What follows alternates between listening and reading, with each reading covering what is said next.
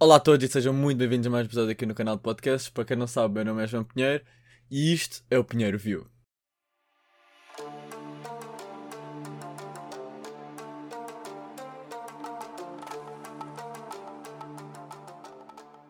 Uh, então, hoje eu decidi falar sobre, sobre um tema que eu já queria trazer há muito tempo, que foi a minha viagem de autocaravana com a minha família.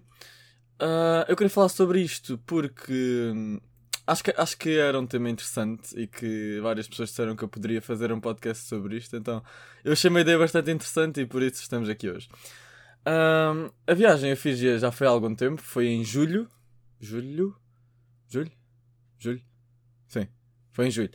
Uh, foi em julho, depois dos exames, acho eu. Sim, foi depois dos exames. Um, sim, foi em julho. Um, foi 5 dias, não foi muito tempo. Quer dizer, foram 6 dias, mas no sexto dia foi só de manhã, porque tivemos que entregar a autocaravana de manhã. Pronto. E foi só uma viagem do Algarve para Lisboa, portanto não conta bem como um dia, portanto foram 5. Um, basicamente, eu vou explicar mais ou menos a dinâmica da autocaravana, como é que era, como é que eram os quartos, casas de banho, essas coisas todas que as pessoas poderão querer saber e estarão interessadas. Uh, como é que é viver dentro da autocaravana, o que é que fazemos. E epá, devo já começar a dizer que, é, pelo menos eu, eu gostei bastante da experiência, achei uma cena boa interessante e que quero repetir, nem, não só com a minha família, mas com amigos ou qualquer coisa, quando já tivemos carta e pudermos conduzir autocaravanas. Epá, por acaso eu achei que era, é um conceito mesmo interessante. E isto porquê?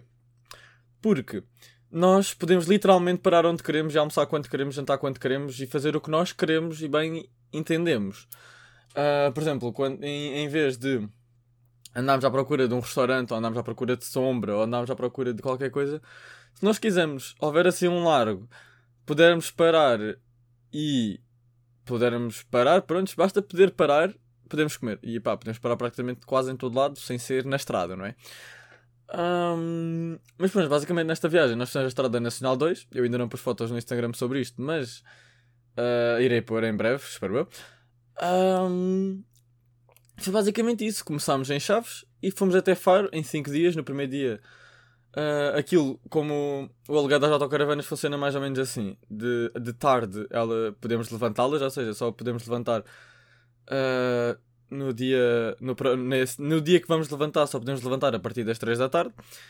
E no dia que vamos entregar, temos que entregar antes das 11, porque senão já estamos a pagar taxas. Uh, e epá, e levantar lá às 3 da tarde já está a estragar um bocado o dia, porque pronto, estamos a começar ali o dia a meio e epá, não conseguimos andar assim até Setúbal, não conseguimos andar assim até muito longe. Pronto, nós esse dia ainda conseguimos chegar às Chaves, chegámos às Chaves à noite, era tipo que meia-noite ou 11 e tal.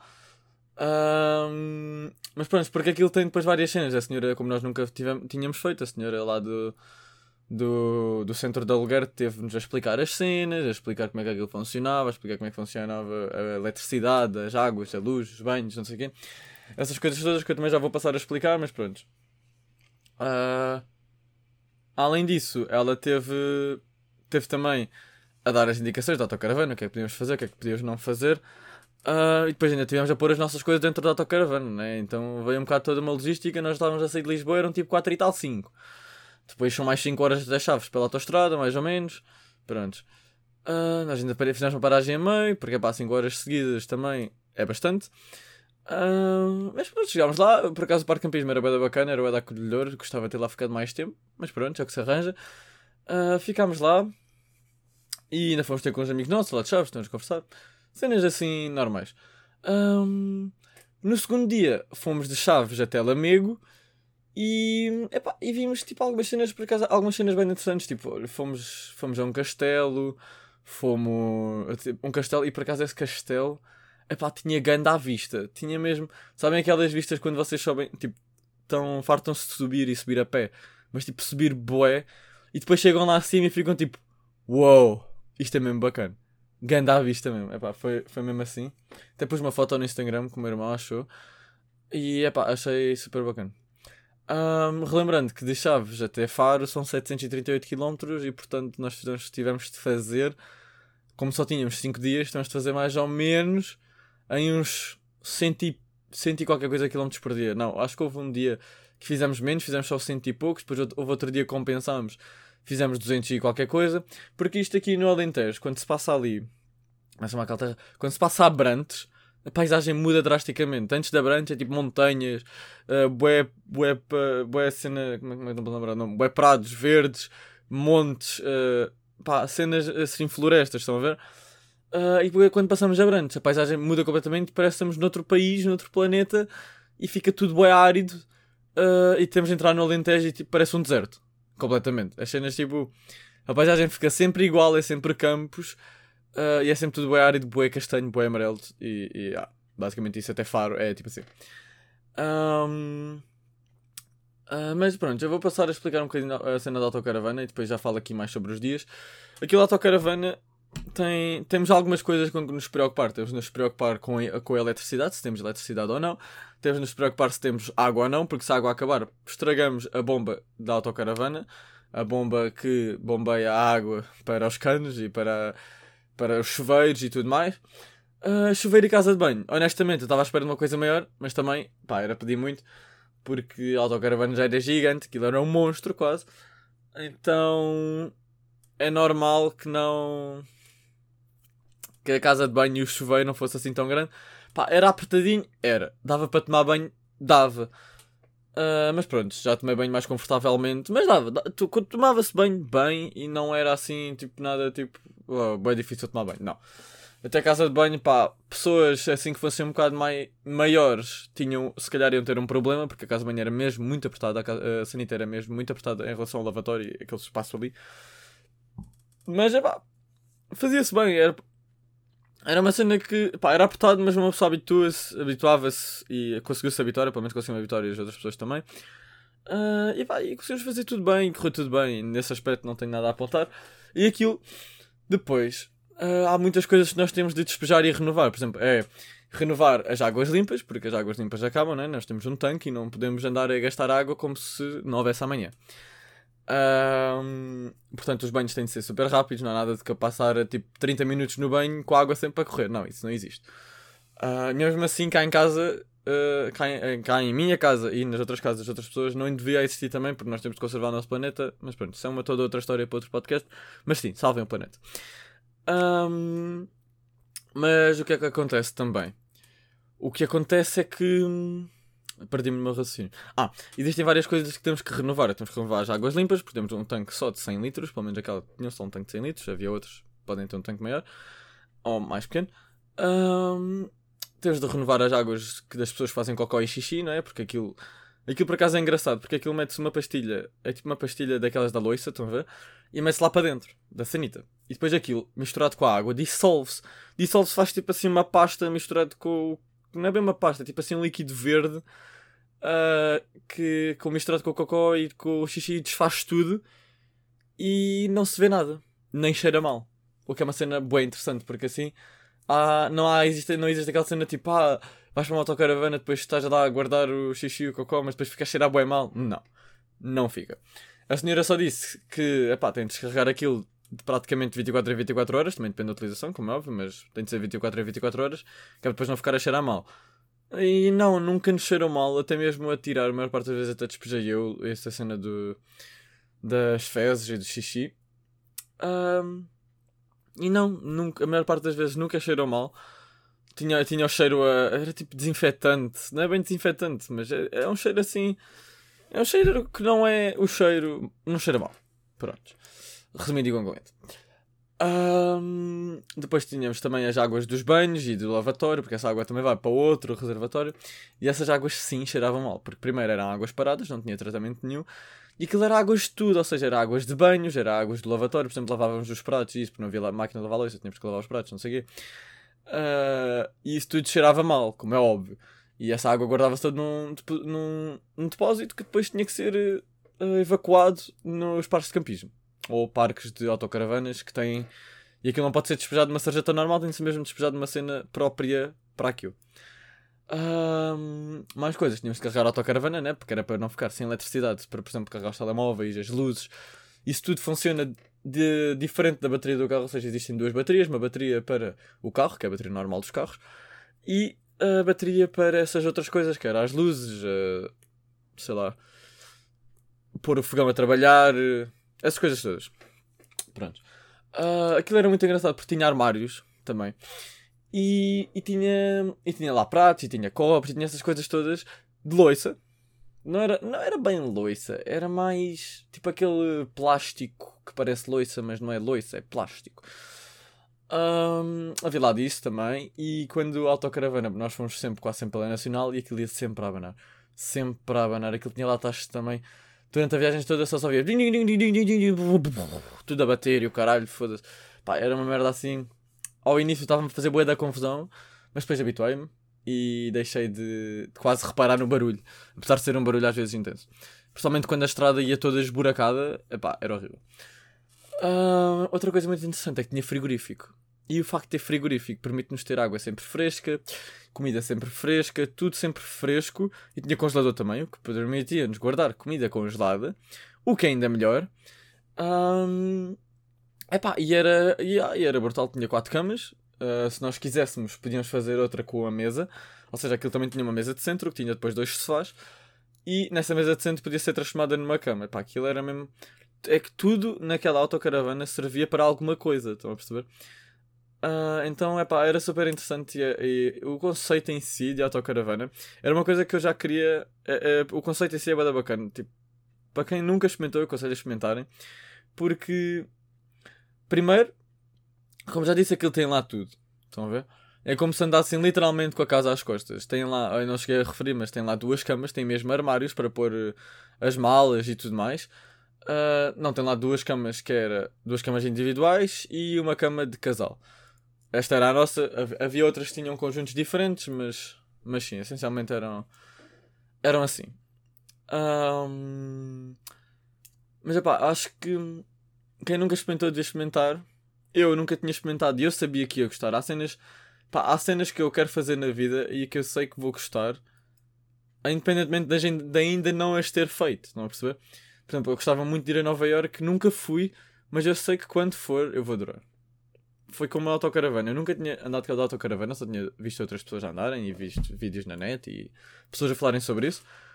E eu sabia que ia gostar. Assim que eu vi tipo, como é que aquilo era, eu sabia que ia gostar. E se experimentasse, iria adorar. E experimentei e adorei. E quero repetir. Um, mas, mas pronto, por isso é que eu estou aqui a tentar dar um bocado a minha experiência porque para as pessoas também perceberem se vale a pena ou não e se é fixe e o que é que elas acham. Um, pronto, aquilo, por acaso eu gostei, eu gostei muito porque, hum, porque pronto, permitia-nos fazer estas cenas todas primeiro.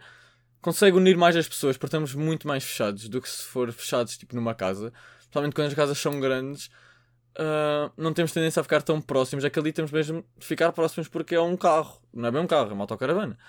Mas pronto, não é tão grande como uma casa. Estão a perceber? Melhor que um carro, mas não é tão grande, não é do tamanho de uma casa. Mesmo casas pequenas, que não se equipara porque é muito mais pequeno. Um, então obriga as pessoas muito mais a unirem-se, a criarem laços e isso é bada bacana. Um, mais coisas. Aquilo tinha, tinha janelas, as janelas não podiam ir abertas em movimento, mas podiam. Mas aquelas janelas não é, não é janelas normais dos carros, que é tipo carregas no botão e aquilo desce. Não. Era. Tinha-se mesmo umas cenas próprias, uns, umas alavancas próprias para abrir e aquilo abria tipo assim para o lado. Para o pessoal que já viu autocaravanas sabe que isso é assim. Um, isso também é bem bacana porque às vezes estava mesmo bué da calor lá cá dentro, porque aquilo depois fica bué quente lá dentro. Uh, e lá fora está tá, tá mais fresco, abrimos a janela e pomos a rede e até, até se vive bem. Um, agora se calhar passar um bocadinho ao itinerário. O que é que nós fizemos? Como eu já tinha dito há bocado, no primeiro dia chegámos, chegámos ao Parque de Campismo de Chaves, encontramos nossos amigos, foi basicamente isso. Não fizemos muita coisa. Foi, foi o primeiro dia, tivemos de montar a autocaravana e preparar-nos para partir, né? Uh, no segundo dia, que já fizemos mais coisas, já visitámos aquele castelo, fomos, vimos aquela paisagem incrível que eu vos disse. Uh, fomos até Lamego e até Lamego, por acaso, até chegámos em, a Lamego relativamente cedo. Chegámos a Lamego, eram tipo 5 da tarde, acho eu. 5 ou 6 da tarde. Epá, foi uma coisa assim. Lembro-me disso. Depois nós chegámos ao parque de campismo. E no parque de campismo, pá, foi uma cena mesmo brutal, porque aquilo era um parque de campismo que era, foi lá em Lamego, e achei Lamego, por acaso, uma cidade muito, muito bonita. Incluindo, epá, aquele santuário, é o santuário da Nossa Senhora dos Remédios, se não estou em erro. E é muito, é, é, sério, para quem, mesmo para quem não é, não é cristão ou não tem, não tem religião, Pá, é uma cena bonita porque aqui tem lá as estátuas dos reis de Portugal, uma fonte. Pá, tem lá cenas assim giras, estão a ver? Depois tem uma escadaria enorme que eu não desci, mas gostava de ter descido. E achei Lamego principalmente, epá, era uma cidade mesmo bonita e tinha até mesmo as outras, as outras partes da cidade, não só a cena do santuário, mas outras partes, por exemplo, uh, o castelo, acho, não, o castelo nós não chegámos a visitar, mas chegámos a visitar, a, passámos de lá toda a autocaravana, alguns jardins, não sei o quê. Nesse dia nós também já estávamos cansados, então nós decidimos ir para a piscina. Uh, e pronto, fomos à piscina e gostei muito da piscina de Lamego. Ah, nós também estávamos a prestar descontraído depois do dia todo de viagem, foi cansativo. Tivemos. Neste dia passámos pela régua, também. A régua, a régua por acaso é muito, mas tipo, mesmo muito, muito bonito. E eu, eu curti imenso da régua. Eu já tinha ido lá, mas agora quando fui outra vez achei ainda melhor. Pá, não sei, achei aquilo super interessante e super bacana.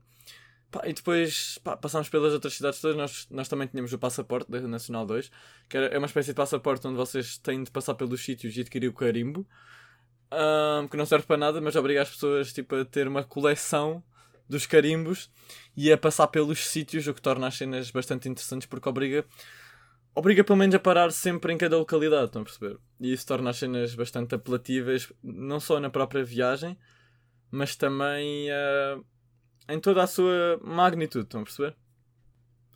Bem, eu tenho aqui o, o passaporte Nacional 2, trouxe aqui especialmente para o, o podcast. Um, e basicamente nós passamos por imensas, mas tipo imensas, uh, cidades, vilas, que ao fim e ao cabo todas elas têm um bocado para mostrar e mostra o quão o nosso país é rico. Mas, mas pronto, como eu estava a dizer, no segundo dia chegámos até Lamego. Uh, no terceiro dia fomos de Castro Daire até Vila de Rei.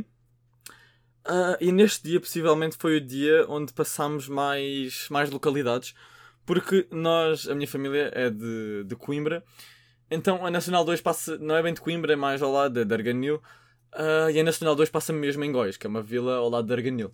Então nós pensámos assim, pá, esta zona nós não vamos estar aqui a perder muito tempo e vamos passar em frente, porque pá, podemos cá voltar quando nós quisermos. Então nós aqui passámos, foi Viseu, São Pedro do Sul, Tondela, Santa Combadão, Morte d'Água, Penacova, Vila Nova Paiás, Lausanne, Pedrógão Grande, Góis, Sertã. Epá, e estas cenas todas nós passámos assim um bocado a correr, então acertando. Nós depois fomos para lá no, no fim de semana a seguir, acho eu, ou na semana. Logo passado uns dias fomos para lá, ou tipo um dia ou dois, ter com uns primos nossos. Uh, então esta parte nós passámos um bocado mais a correr, porque pá, pronto, não valia a pena estar aqui a perder tempo se nós podemos voltar quando nós. Não é quando nós quisermos, mas quando nós decidimos que queremos voltar. Então pronto, fomos buscar os carimbos, vimos um bocado das cidades e de quês, mas não tivemos assim a explorar mesmo aprofundadamente. E depois chegámos a Vila de Rei e devo dizer, a Vila de Rei é uma vila tipo. É, é mesmo no meio do nada. É assim um bocado perdida, à toa, lá no nosso país. Que é, fica, primeiro fica mesmo no centro de Portugal. Tipo, a nível de uh, horizontalidade e verticalidade. Fica mesmo a meio. É, é em Vila de Rei que está o Marco Geodésio, que marca mesmo o ponto central de Portugal, acima e a norte. Uh, acima e a norte. A norte e a sul, uh, à esquerda e à direita, é, é este e a oeste. Um, e, e lá, foi lá que provei pela primeira vez o bucho e. como é que se chama? E os maranhos. E devo-vos dizer: o bucho, é, o sabor é interessante, mas torna-se enjoativo passado um bocado. Dos maranhos, o sabor não é. se calhar não é tão, tão apelativo como o bucho, mas não se torna enjoativo. Uh, mas é bom. Eu gostei dos dois e aconselho as pessoas a provarem porque é bom. Confiem, é bom. Um, o Marco Geodésico foi outra cena que nós vimos. Os meus pais já tinham, já tinham estado lá, mas eu nunca tinha estado lá. Um, e lá no, no Marco Geodésico, pá, foi daquelas também vistas que foram tipo brutais. Não, não tem comparação como é que, que vista era aquela, mas era mesmo espetacular, é sério. É daquelas vistas que uma pessoa fica tipo, uou, wow, isto é enorme, gigante. Epá, é ao longo da Estrada Nacional 2 havia sempre destas vistas, estão a ver? Um, Esqueci-me de referir uma cena. Em Vila Nova de Poiares havia um bar chamado Central Bar, que nós fomos lá para carimbar e para tomar um café. Um, e o senhor, vocês não estão bem a ver, o senhor tinha um todo merchandising à volta da Nacional 2. Mas isto não acontece só, em, só nesta loja, neste bar em Vila Nova de Poiares. Desculpem. Um, acontece também ao longo de todo o nosso país. Ou seja, as pessoas não têm noção, mas existe um, um todo merchandising com itens e tipo esta cena toda dos carimbos veio completamente revolucionar as cenas porque as pessoas todas andam atrás dos carimbos, estão a perceber? E existe toda uma cena tipo de camisolas, uh, cervejas, sei lá, ímãs, porta-chaves, aquelas cenas que, tipo, que existem tipo nas cidades, tipo Porto, Lisboa, essas cenas, estão a ver? Tudo isso existe à volta da Nacional 2. Ou seja, se vocês querem um porta-chaves da Nacional 2, tomem. Existe. Se vocês querem um, uma camisola da Nacional 2, existe. Casacos, existe. Sweats, existe. Tudo existe. Epá, e é uma cena mesmo espetacular porque as pessoas empenham-se nisto e veem nisto uma forma de negócio, uma forma de trazer rendimento para o país, economia, financiamento, financiamento para eles próprios e é uma forma de pôr o país a andar e de pôr as pessoas a conhecer o interior que muitas vezes não é conhecido e obrigar as pessoas a irem aos locais e a visitar e a provar e a tomar um café. Por exemplo, nós fomos a São Pedro do Sul e nem fomos a São Pedro do Sul, fomos a uma terra perto da Nacional 2 porque acontecia isto muitas vezes ao longo da Estrada Nacional 2. Por exemplo, a Estrada Nacional 2 passa ao longo de muitas localidades. Mas, tipo, mesmo, às vezes passa mesmo no meio das cidades, no meio das vilas. Uh, algumas eram cidades, outras eram vilas, pronto. Uh, passa mesmo no meio de, das localidades. Mas há outras que não. Há outras que nem sequer passa no meio de vila nenhuma. Uh, imaginem, por exemplo, eu vou-vos dar o exemplo de São Pedro do Sul. São Pedro do Sul é uma vila que está super localizado para a esquerda da Nacional 2. Nós olhamos diferente para o mapa, temos a Nacional 2 e São Pedro do Sul é completamente para a esquerda. E a Nacional 2 passa tipo, quê? 2 km do Conselho de São Pedro. Ou seja, e depois eles metem aqui para tu escarimbar. Ou seja, isto obriga as pessoas a irem até São Pedro do Sul, fica tipo a 50 minutos de desvio. Pá, 50 minutos é bué para uma pessoa que quer fazer em 5 dias, óbvio que não consegue. Um, mas consegue ir a Pindelo dos Milagres, foi onde nós fomos.